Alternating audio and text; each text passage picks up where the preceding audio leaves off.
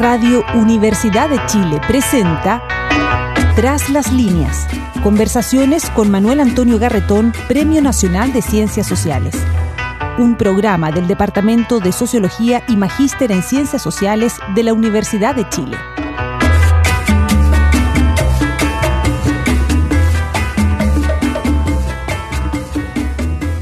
Muy buenas tardes. Bienvenidas y bienvenidos al décimo programa. Estamos de aniversario, de cumpleaños, no de cumpleaños, de cumpleaños o de cumple semana, del programa Tras las líneas que organiza el Magíster en Ciencias Sociales de la Facultad de Ciencias Sociales de la Universidad de Chile. Este programa, como ustedes saben, tiene por finalidad eh, reflexionar desde las ciencias sociales sobre nuestra, las cosas que nos pasan en la vida, en la vida individual, en la vida colectiva y tratar de mm, aportar algo desde esa perspectiva hoy día tan de moda, por supuesto, porque aparecen extremadamente útiles las ciencias eh, naturales, las ciencias médicas, etcétera. Eh, y eh, a veces uno dice, bueno, ¿y de qué sirve? Bueno, sirve para ayudarnos a reflexionar sobre lo que nos para mostrarnos además a veces aspectos ocultos de la realidad. Y en este programa de hoy tenemos eh, como invitado a un muy destacado sociólogo latinoamericano, de origen boliviano, que hizo sus estudios de educación superior en Chile, en la Universidad de Chile, y posteriormente en eh, Francia con eh, Alain Touraine y con Manuel eh, Castells. Se trata de Fernando Calderón, que ha tenido una muy destacada participación en organismos internacionales, fue secretario ejecutivo del Consejo Latinoamericano de Ciencias Sociales, ha trabajado en el PNUD eh, durante muchos años a cargo de unos 10 de los informes que se han hecho sobre desarrollo humano en América Latina. Nos tocó participar en conjunto en el famoso informe del PNUD de 2004 que dirigía el hoy fallecido Guillermo O'Donnell eh, sobre la democracia, el primer balance de la democracia después de las eh, transiciones. Ha sido profesor en eh, muchas universidades, tuvo la participación en la cátedra Simón Bolívar de la Universidad de Cambridge, es autor de unos 24 libros, el último de los cuales es aquel sobre el cual nos vamos a concentrar, sin perjuicio que vayamos a uno u otro tema, eh, que es un libro que escribió junto con Manuel Castel, que se llama La Nueva América Latina.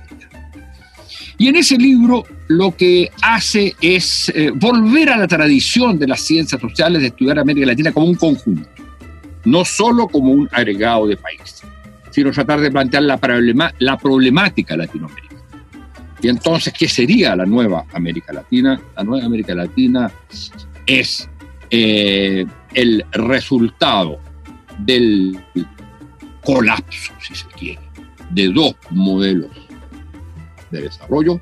El modelo neoliberal, que prácticamente destruyó las economías y las sociedades en todos los países, y el modelo eh, neodesarrollista, que se va a entroncar con la forma de desarrollo hoy día que va a llamar eh, el extractivismo informacional, cual nos va a explicar de qué se trata, y este colapso de estos modelos generó eh, una situación en la cual eh, la vida de la gente hoy es una vida, incluso antes de la pandemia, una vida cotidiana extremadamente difícil, extremadamente precaria, caracterizada por la erosión y destrucción de las ciudades, por la precarización de los trabajos, por la inseguridad y la delincuencia. Y eso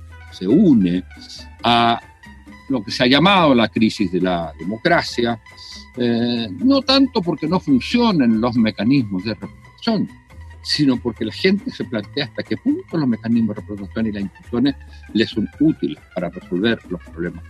Ya a esto se agrega que en estas democracias ha surgido una creciente escisión entre el, eh, las élites eh, de todo tipo, políticas, empresariales, religiosas, eh, caracterizadas todas ellas por un alto nivel de corrupción y una ciudadanía que pierde su confianza, su capacidad de creer en las instituciones y en la vida política. En esta visión negativa que Fernando caracteriza como, un término aymara, de camanchaca, una densa niebla espesa que no deja eh, ver y que además penetra en los pulmones causando daño, o al coronavirus, diría uno, eh, surge sin embargo lo que ellos llaman el color de la esperanza, que está dado fundamentalmente por los nuevos movimientos sociales, los jóvenes, las mujeres, los pueblos originarios y los movimientos eh, ecológicos. Y entonces la pregunta que uno se hace y la intentaban contestar ambos en un artículo reciente es, bueno, ¿cómo esta situación eh, cambia, está afectada por la crisis de la pandemia? Y a partir de eso le pedimos a Fernando su primera reflexión.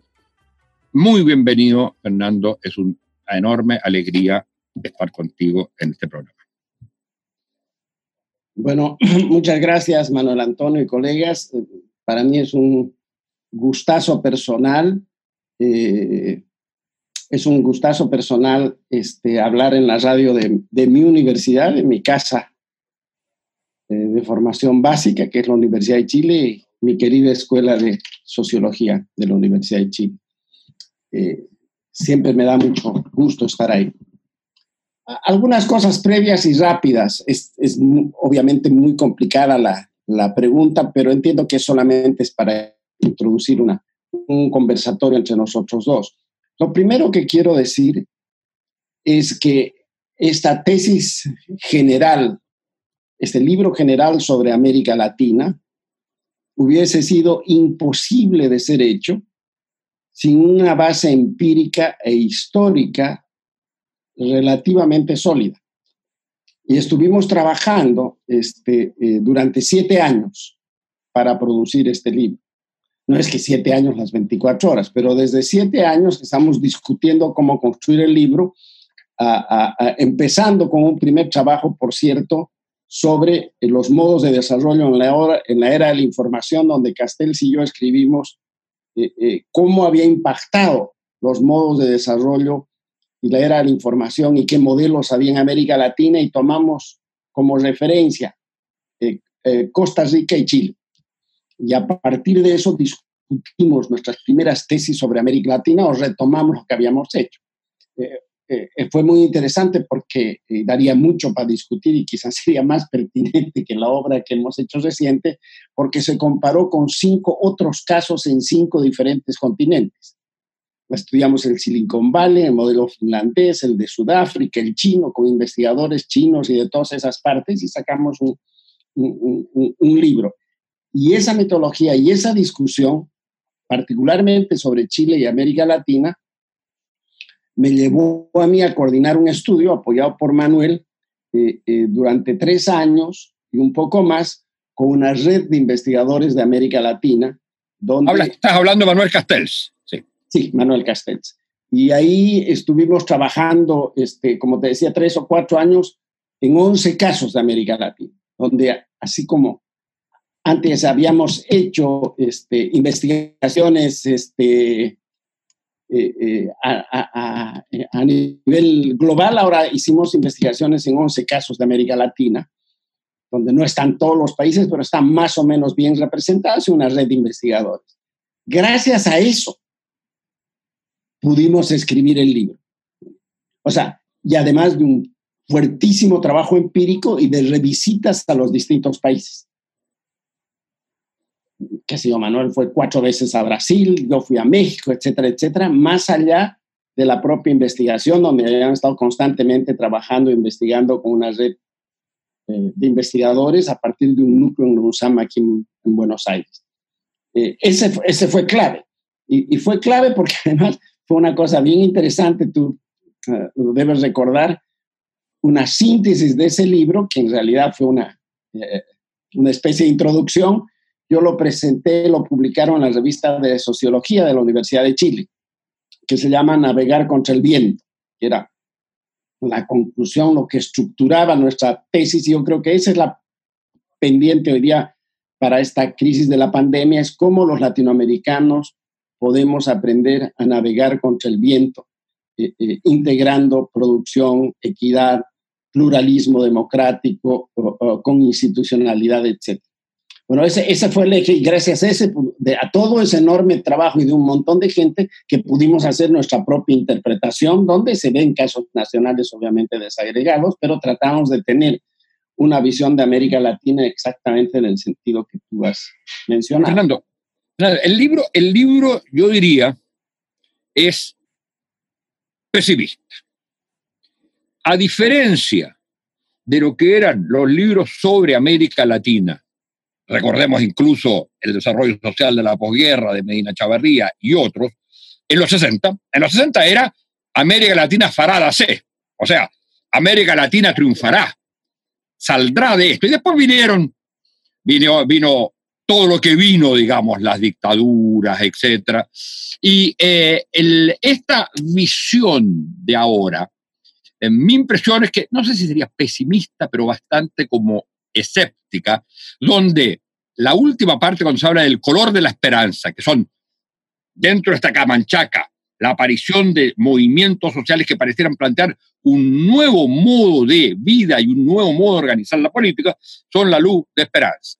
Este pesimismo o, digamos, de la camanchaca, que definir una situación como una situación de camanchaca es relativamente negativo, digamos. No digo que no sea correcto, digo, pero puede ser. Pero, ¿cómo hoy día lo de la pandemia te hace ser más pesimista o menos?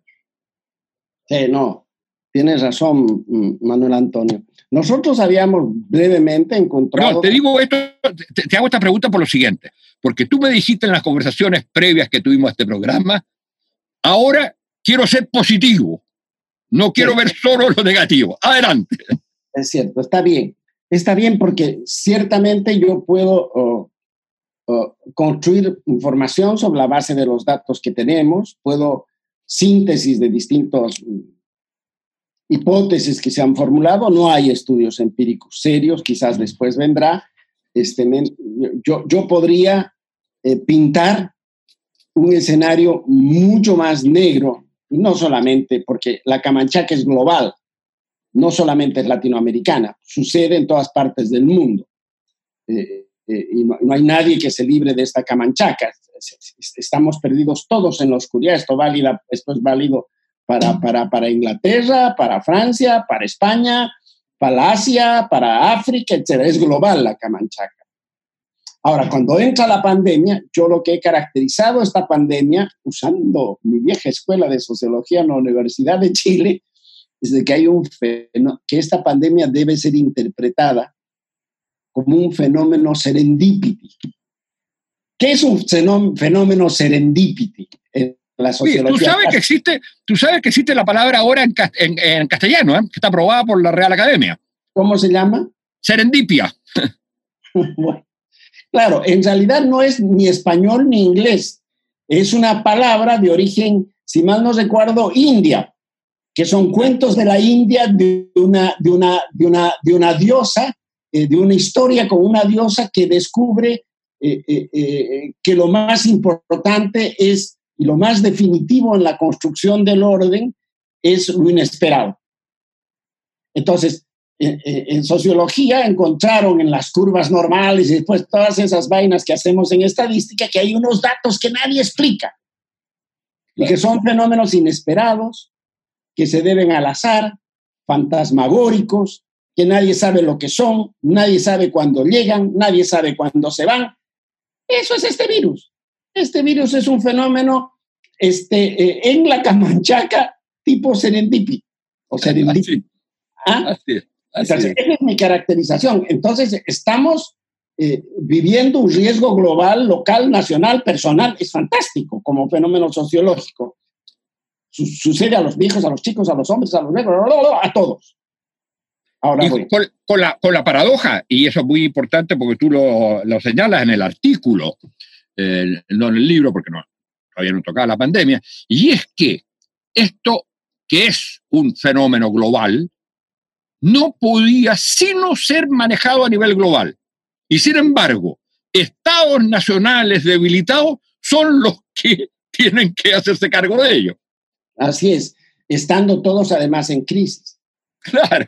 De alguna manera va a darle chances y posibilidades al Estado que se había dejado en función de la globalización de la nación y la sociedad.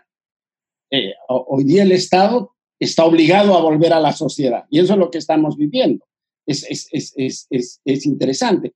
Y, lo, y ya que tocas la globalización, es estrictamente verdad. O sea, la globalización que es tan poderosa y domina la humanidad no tiene chance de enfrentar una cosa que le afecta en el centro de su arteria. Así es. Y, y, en, en, el caso mío, he estado 20 años, entre otras cosas, además en la CEPAL, no solamente en el PNUD, en UNICEF, en UNESCO, toda esa vaina, y en la Secretaría General también he trabajado, todas instituciones fracasaron de Naciones Unidas. Son un colapso, fueron por un ciclo pasado. Con eso no quiere decir que hay que cerrarlas. Lo que hay que hacer es reabrirlas y refundarlas. Pero no funcionaron. Y esto es atroz y me duele mucho que lo diga porque viví 20 años ahí. Se agotó Naciones Unidas, se agotó con la UNESCO, ¿para qué sirve? Para nada. No, y el, caso, y el, caso, el caso más grave es que eh, lo que se probó que organismos como el Tribunal de la Haya, por ejemplo, habría sido lo que tendríamos que haber tenido en este caso con la OMS. Es decir, quitarle soberanía a los estados ¿ah? para poder redistribuir los recursos a nivel mundial para resolver estos problemas. ¿Te imaginas una Naciones Unidas con un enfoque de, derechos humanos y de ética, organizando y dirigiendo cómo pelear con la mansión con gente capaz? No, y eso se acabó, se lo, comió, se lo comió la metamorfosis de Kafka, Naciones Unidas. Claro, además yo creo... Funciona un poco mejor, otros no sé cuántos, no es, UNICEF un poquito, pero la verdad que colapsó, son instituciones que colapsaron junto con el estado de bienestar social. Y, sí, ahora yo creo que también hay una responsabilidad particular, en, especialmente en los grandes poderes. Ah, no, desde luego. Desde luego, los grandes poderes no tuvieron capacidad de articular entre sí. O sea, fue, ¿quién manda hoy en el mundo? China y Estados Unidos. ¿Qué hicieron? Pelearse más. Pero nuestro maestro, nuestro maestro decía que pasamos, y con esto tenemos que terminar la primera parte, pasamos de un mundo americano a un mundo chino. Continuamos tras las líneas con nuestro invitado Fernando Calderón, sociólogo boliviano, chileno y transnacional, eh, que eh, acaba de publicar, como decíamos, un libro junto con eh, Manuel Castells sobre la nueva América Latina y estábamos hablando de cómo los fenómenos de globalización estaban afectando a los temas de la pandemia. En esta coyuntura, como la globalización que había logrado, según el mismo Fernando en su libro, eh, incorporar selectivamente y marginando estructuralmente a otros países, entra, sin embargo, en un colapso como fenómeno de globalización ante el fenómeno global central que debía haber definido, que debía haber resuelto, que es el tema de la pandemia. Eso es. para decirlo en síntesis, fracasaron las instituciones internacionales globales, fracasó el capital financiero internacional que va a perder mucha plata, fracasaron las grandes empresas transnacionales, no pudieron, y fracasaron los grandes estados que dominan el mundo, como el grupo de los ocho o los dos países más importantes. Lo que sí funcionó y se reprodujo y se amplió a nivel global son las redes de información y comunicación, y en segundo lugar, la ciencia y la tecnología. Son los, las instituciones y los actores que se reposicionaron en la lógica global. Ahora, dime una cosa, y ese reposicionamiento de esos actores es, digamos, ambiguo, al menos en el caso de las redes. Evidentemente se reposicionaron, pero eh, que el futuro de las democracias y de los estados nacionales y de los movimientos sociales vaya a depender de las redes, eh, yo diría, abre un punto de interrogación. No todo lo que ocurre en las redes, otra cosa que tendrá posicionada, es eh, positivo para el avance de la humanidad. Y en ese sentido quiero llamar la atención sobre una cosa que decían ustedes en el, libro, eh, que me llamó la atención porque me pareció muy franco muy importante. Cuando hablan de las luces, del color de la esperanza, hablan de, eh, entre otros, como señalábamos, el, los jóvenes. Y hacías ver, hacían ver que los jóvenes, las nuevas generaciones, que son básicas en esto, están divididas, si mal no recuerdo las frases, mitad y mitad, entre generaciones eh, positivas, llenas de inquietud, que aportan nuevas respuestas y nuevas demandas, y aquellos que quedan encerrados en el individualismo, en la eh, eh, autoenclastramiento o en el mirarse el ombligo ellos mismos con un, uno de los instrumentos de ese mirarse permanentemente el ombligo y rechazar la sociedad, esa especie de nihilismo social, son las redes. Precisamente, es un instrumento no solo de innovación, pero es también, yo creo, muchas veces un instrumento de involución. No sé qué piensas tú. No, no, no, usted sabía que es eso, las redes en sí no son buenas ni malas. En las redes son relaciones de poder y de conflicto. Lo que pasa es que, que, que, esa relación de poder y de conflicto, de resistencia y de dominación se reproducen, se amplían y se multiplican y eso es lo que ha pasado ahora. Ahora, quién gana y cómo funciona eso es lo que vamos a ver. Este, eh, eh, y, además actúa en una lógica de diferenciación social. O sea, en, Francia, claro, los que tienen acceso a la red de familias de clase media para arriba no tienen ningún problema, pero para abajo, donde una computadora tiene que ser para el padre que trabaja, para la madre que trabaja y para los cinco hijitos, no funciona. Entonces hay una diferenciación social, pero no quiero hablar de eso, sino, dado, el tiempo, ir al lado más, más, luminoso de esta cosa. Y yo creo que ya hemos hablado al nivel eh, global Ahora quisiera hablar mm, tampoco del nivel nacional, sino de lo que para mí es más importante para el futuro, digamos que eh, para la coyuntura, eh, que tiene que ver con lo local. ¿Ya? Eh, yo, esto ya lo hemos pintado, ya hemos dicho cómo es, cómo ha crecido la pobreza, sabemos que la pobreza va a crecer, que va a haber una regresión social mundial, sabemos que tiene rasgos catastróficos.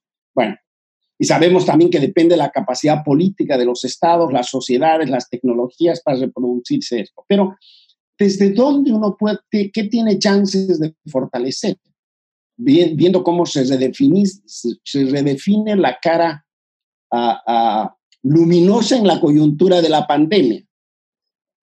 Yo creo lo que es importante para América Latina, además, dada su tradición, el fortalecimiento de lo que se llamaban las estrategias de sobrevivencia, ¿te acuerdas?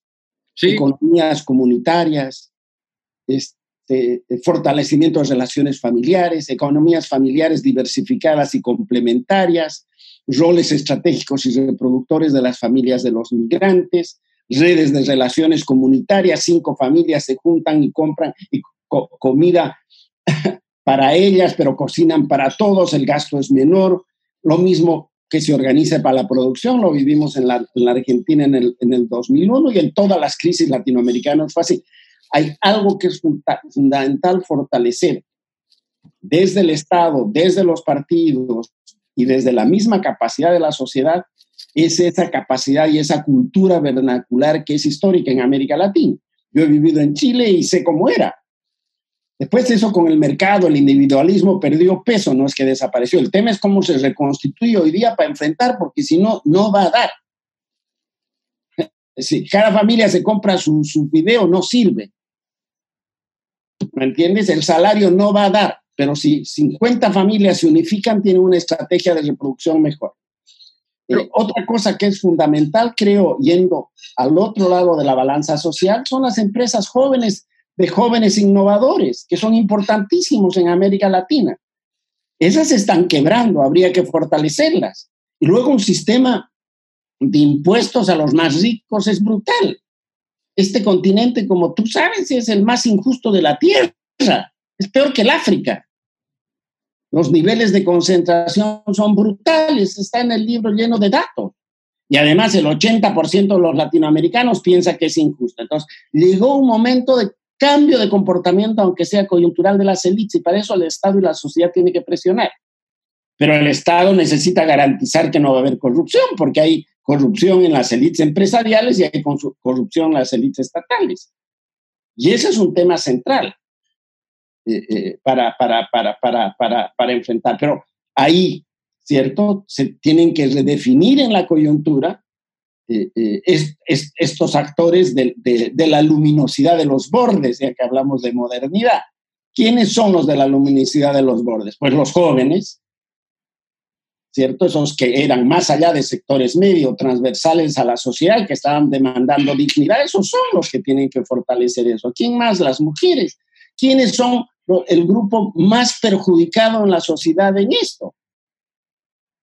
Las mujeres y en todos los estratos. Sin embargo, tiene una gran capacidad de acción. Como tú has dicho, América Latina, jóvenes, o por lo menos en el Mercosur que hicimos el estudio, hay una capacidad dual. mitad quiere hacer cosas y la otra mitad prefiere pararla. Esto era hace seis, ocho años atrás, habría que revisar los estudios, pero yo creo que eso se ha mantenido. Y si yo veo eso Chile, pues el Chile ha mejorado y ha cambiado mucho. Lo mismo en términos ecológicos. ¿Me entiendes? Esto es consecuencia también del cambio ecológico degradador, esta pandemia.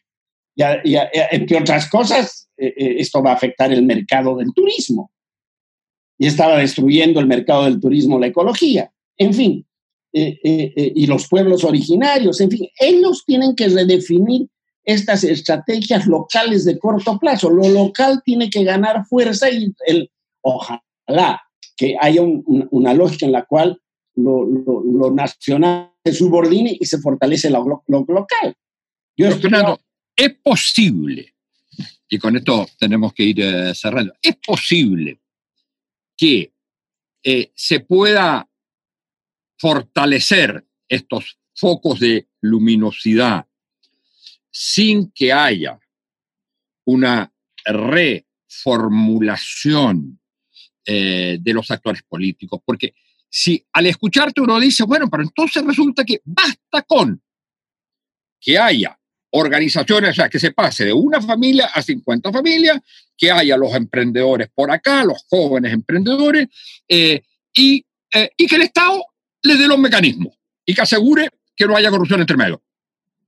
La política misma, el espacio de debate sobre lo que se quiere y las posibilidades de representación de esto. Quedan canceladas y entonces asistimos a un movimiento de, por un lado, el Estado, por otro lado, la, eh, la organización, la sociedad civil, la política es solamente una resultante de eso o más bien un momento negativo en esa relación?